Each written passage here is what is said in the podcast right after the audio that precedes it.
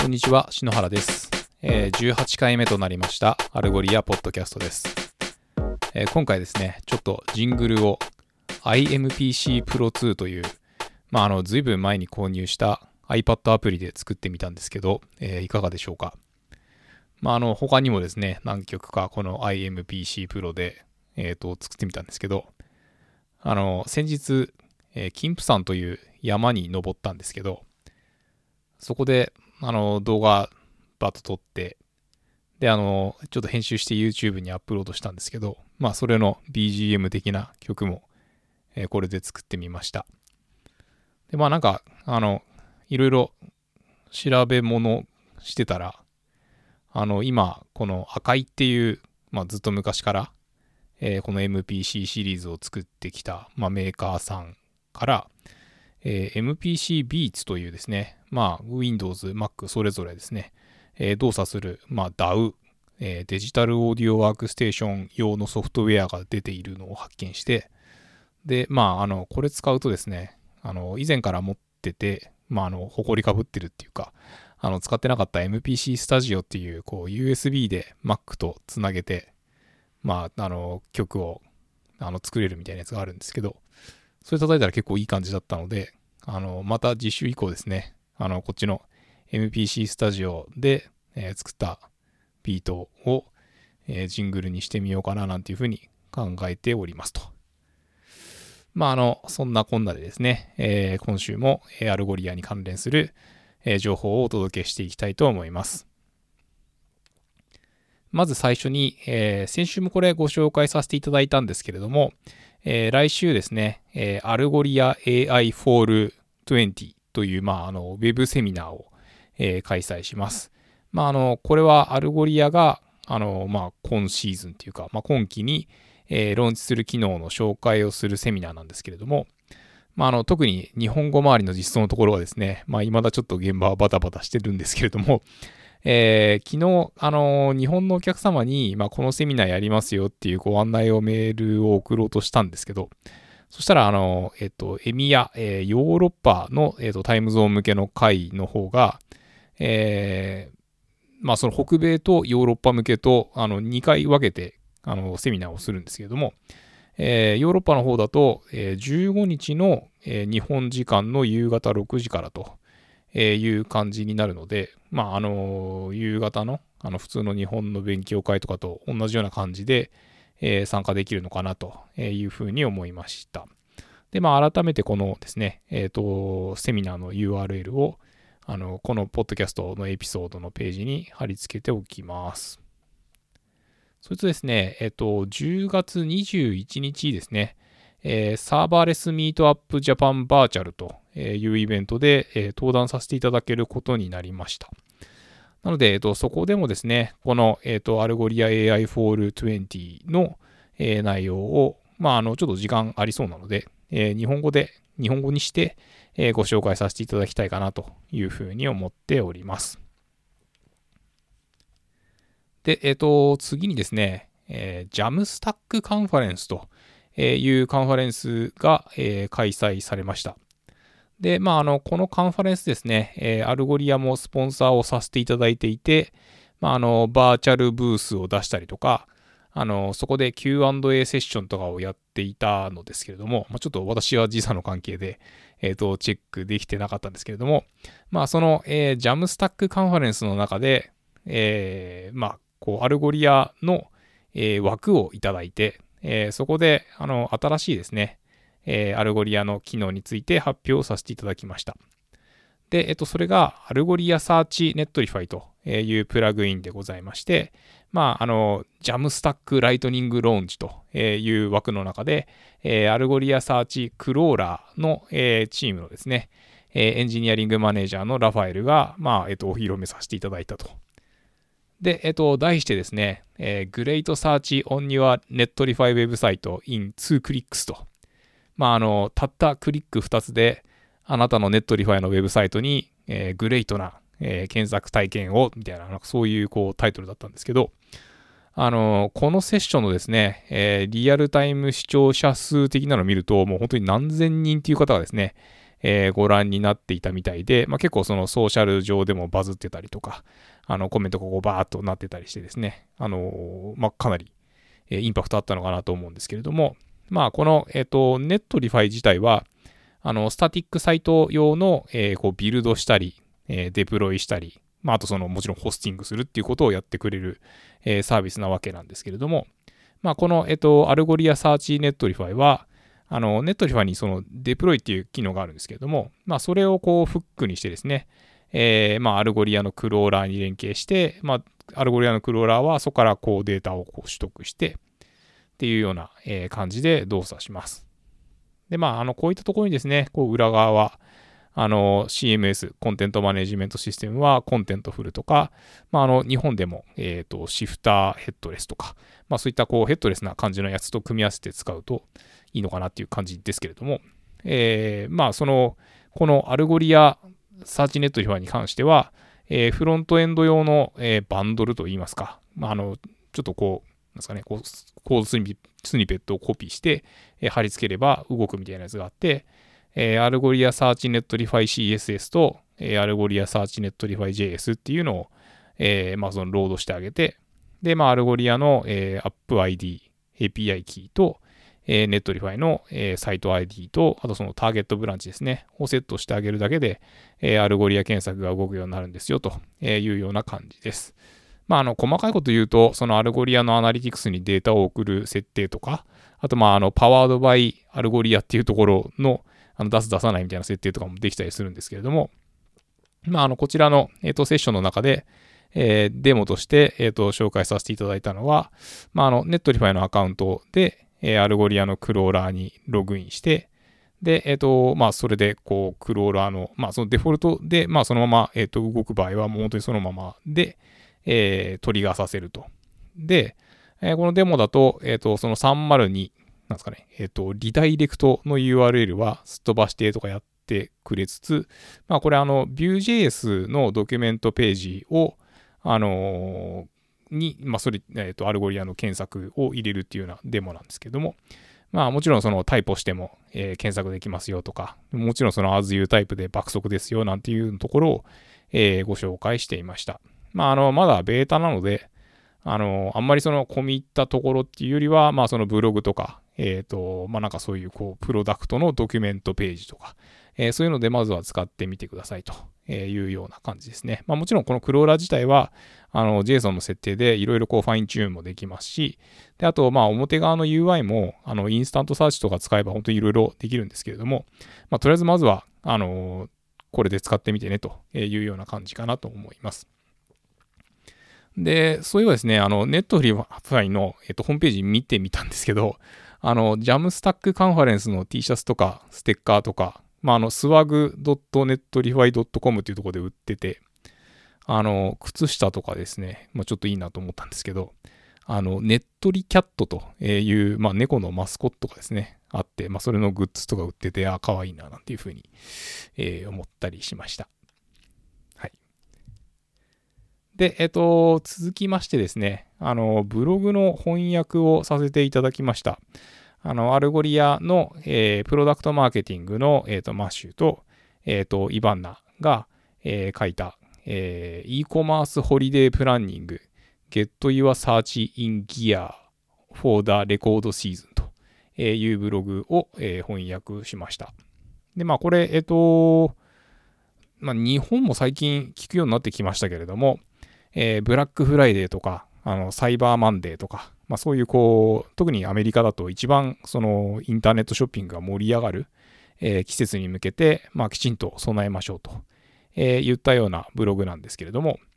あの、やっぱり今年はですね、まあ例年と比べても多分特殊で、あの、実店舗に行くんではなくて、まあその密を避けるといいますか、いう形で、まあその自宅で、えー、インターネットトで、まあ、お買い物をすると。いうようなところが、まあ、あの、ぐわっと伸びた1年だったかなと思うんですけれども、あの、まあ、そういった意味で、あの、今回も多分例年よりも、あの、すごいトラフィックが発生する可能性があるので、えー、きちんと備えておきましょうと。いうようなところで、まあもちろんあの IT インフラ的なところとかもそうなんですけれども、例えばもう本当にそのピークのピークですね、の時は、あの、インデクシングの、まあ、そのプライオリティはちょっと下げて、あの、エンドユーザーがその検索してそれを返すっていうところに、そのよりそのコンピュータリソースを避けましょうとか。まあ、あと、まあ、本当にもう、あの、もうそろそろやばいみたいな、リソース的にまずいなみたいなところになったら、あの、クエリーをこうデグレードさせる。まあ、あの、全部が全部きちんと、その検索のその適合度とか関連度とかを、え、網羅するのではなくて、もうある程度で区切って結果を返してしまうとか、あの、もうとにかくその何かが止まってしまうみたいなところをこう防ぎましょうみたいなですね、えー、そういう対応をしましょうみたいなところが、えー、書かれていますと。でただですね、あの、このブログ記事の主題は、あの、まあ、その、あらゆるところに、えー、検索機能を導入して、例えばそのデスクトップだけじゃなくても、えー、スマホアプリとか、まあ、あと最近だとその音声とか、まあ、いろいろあると思うんですけれども、あの、そういうところにこう検索機能を導入して、で、まあ、それぞれに対する、えー、ベストプラクティスはこうですよとか、あと、まあ、あの、在庫の状況は、あの、高頻度で連携させないと、まあなんかユーザーさんせっかく検索してくれて、検索結果に出てくるのに、えー、クリックしたら実際買えなかったとかっていうところをこう避けましょうみたいな、えー、ところが書かれています。で、まあそんな中でですね、あのー、まあ一個、あの特徴的なといいますか、まあ、あの検索のアナリティクスですね、をあの活用しましょうというところで、あのまあ、何がよく検索されてるとか、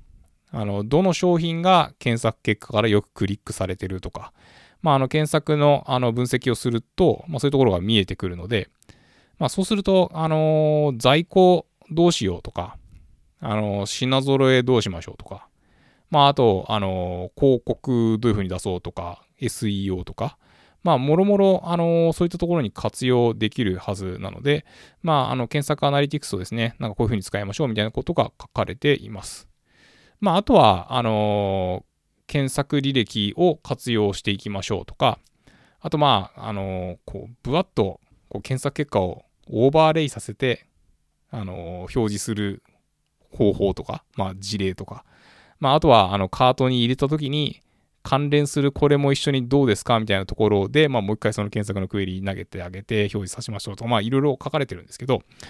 まあ、あの圧倒的にですね、あの、リアル店舗で、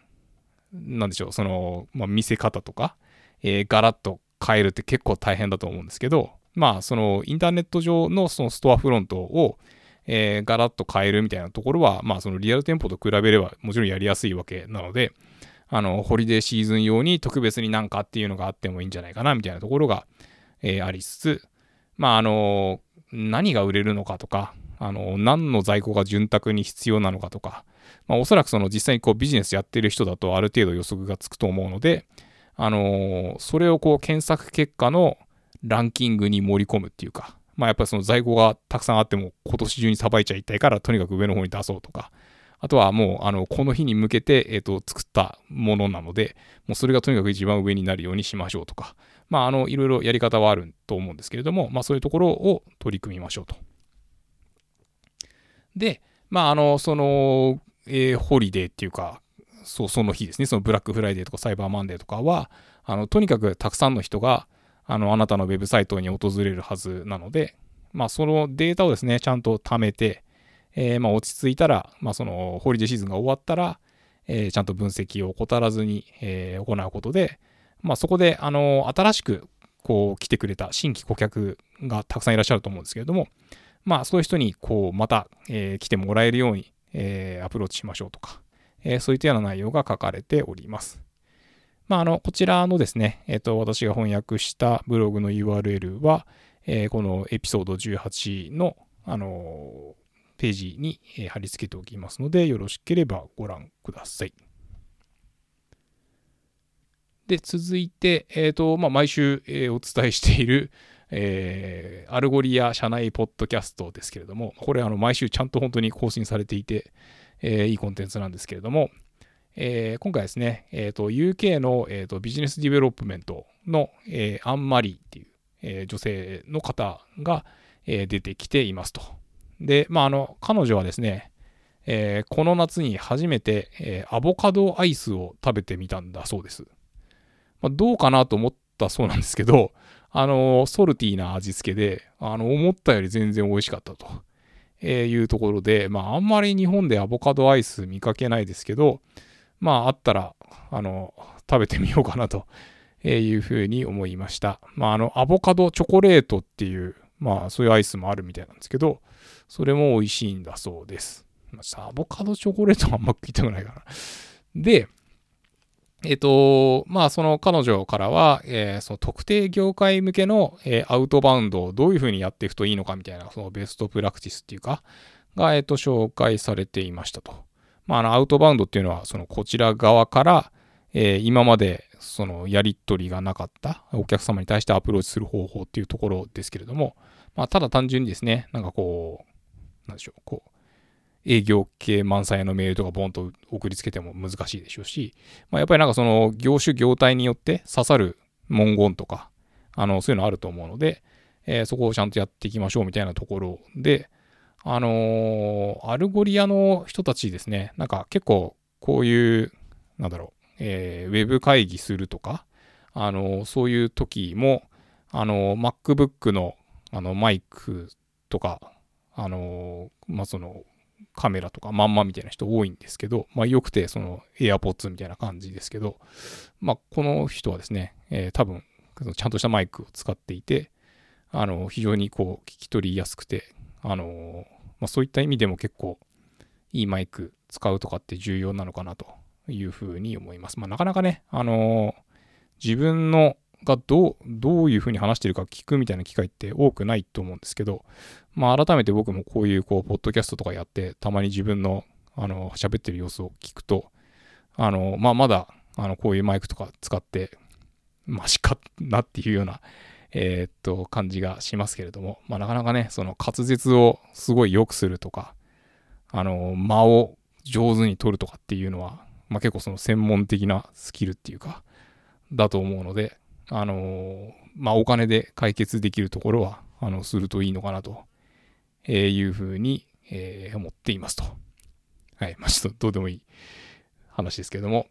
で、えっ、ー、と、次はですね、まあ、最後になりますけれども、えっ、と、これなんて読むんだろうな。ドゥネルムって読むのかな。まあ、えっと、UK、イギリスの、えっと、家具屋さんの、えっと、事例の、まあ、そう YouTube のビデオっていうかセミナーを、えー、見かけたのでご紹介させてください。で、えっと、この、えー、 Dunelm ですね、えっと、 Elite in Retail X Top 500リサーチと、えー、いうところに入っている、あの furnishing retailer と、まあ、家具屋さんというところで、え、最近ですね、えっと、システムをあのトランスフォームしたというところで、まあ、それに関して、えっと、まあ、ウェブの記事、まあ、えっと、まとめてあるウェブの記事と、あと YouTube のビデオが、えー、あるんですけれども、えー、今回ですね、えっ、と、その彼らが、えー、まあ、そのサイト全体的に見ると、えっ、と、ファストリーという CDN ですね。まあ、私もその前職の同僚の方が、ファストリーの日本で、あの、頑張ってたりするんですけれども、えー、まあ、その CDN を使った、えっ、と、マイグレーションをしたと。で、えっと、もともとはですね、えっと、モノリシックなアーキテクチャで、まあ、スケールしなくて、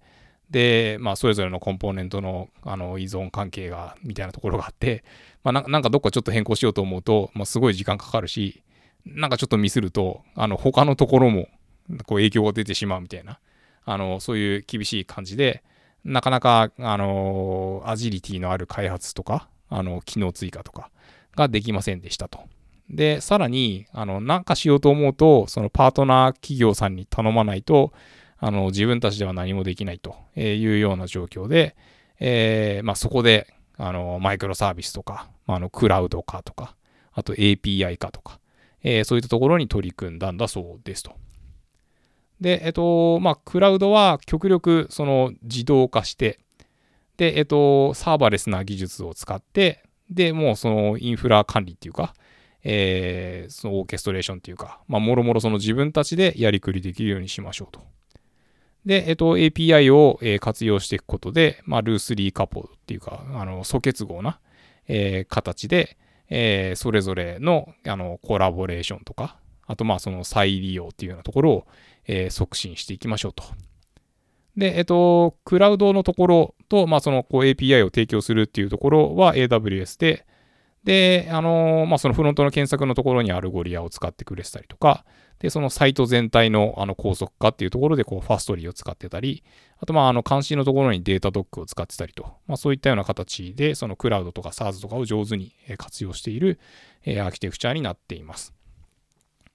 で、まあ、その結果ですね、えっと、1ヶ月間で、え、200個の変更を入れることができるようになった。まあ、つまり、その、アジリティのある、え、開発ができるようになったし、でまあ、もちろん、あの、柔軟に、えー、自動的にスケールするし、っていうところで、まあ、結果そのトラフィックがあの150%になりましたと。えいうところで、まあ、あの、CDN を入れたことで、とにかくすっごい速くなったというところで、で、まあ私の方ですね、このウェブサイトにアクセスして、じゃあ検索どんぐらい速いのかなと思って見てみようと思ったら、あの、日本からのアクセスはそのソーリーページになってしまって、あの、実際にこうどれぐらい速いのかっていうところをこう体感することはできなかったんですけれども、あのまあ、これからも、あの日本でもですね、えー、まあ、そのデジタルトランスフォーメーションみたいなところが言われてますけれども、あのこういうこうモダンな構成にマイグレーションするっていうようなプロジェクトは、あの増えていくのかなというふうに思っておりまして、なんで、まあ、もしちょっと今の、えー、サイトが、まあ、ちょっと遅いなとか、あのそういうところあればですね、あのすごいこう参考になるような、えー、記事だったんじゃないかなというふうに思います。で、えっと、まあ、今回のコンテンツは以上なんですけれども、まあ、結構ですね、えっと、 Algolia 社内でもですね、あの、本当に、あの、怒涛な感じの展開を見せているところがございまして、まあ、またおいおいですね、あの、ハンダさんがあの戻ってきたら、えー、そういった、こう、 Algolia が最近こういうことやってますとか、こんな体制になりましたとか、あの、そういったところもご紹介していければなというふうに思っております。はい。それでは、えっと、今週は以上になります。えー、どうもありがとうございました。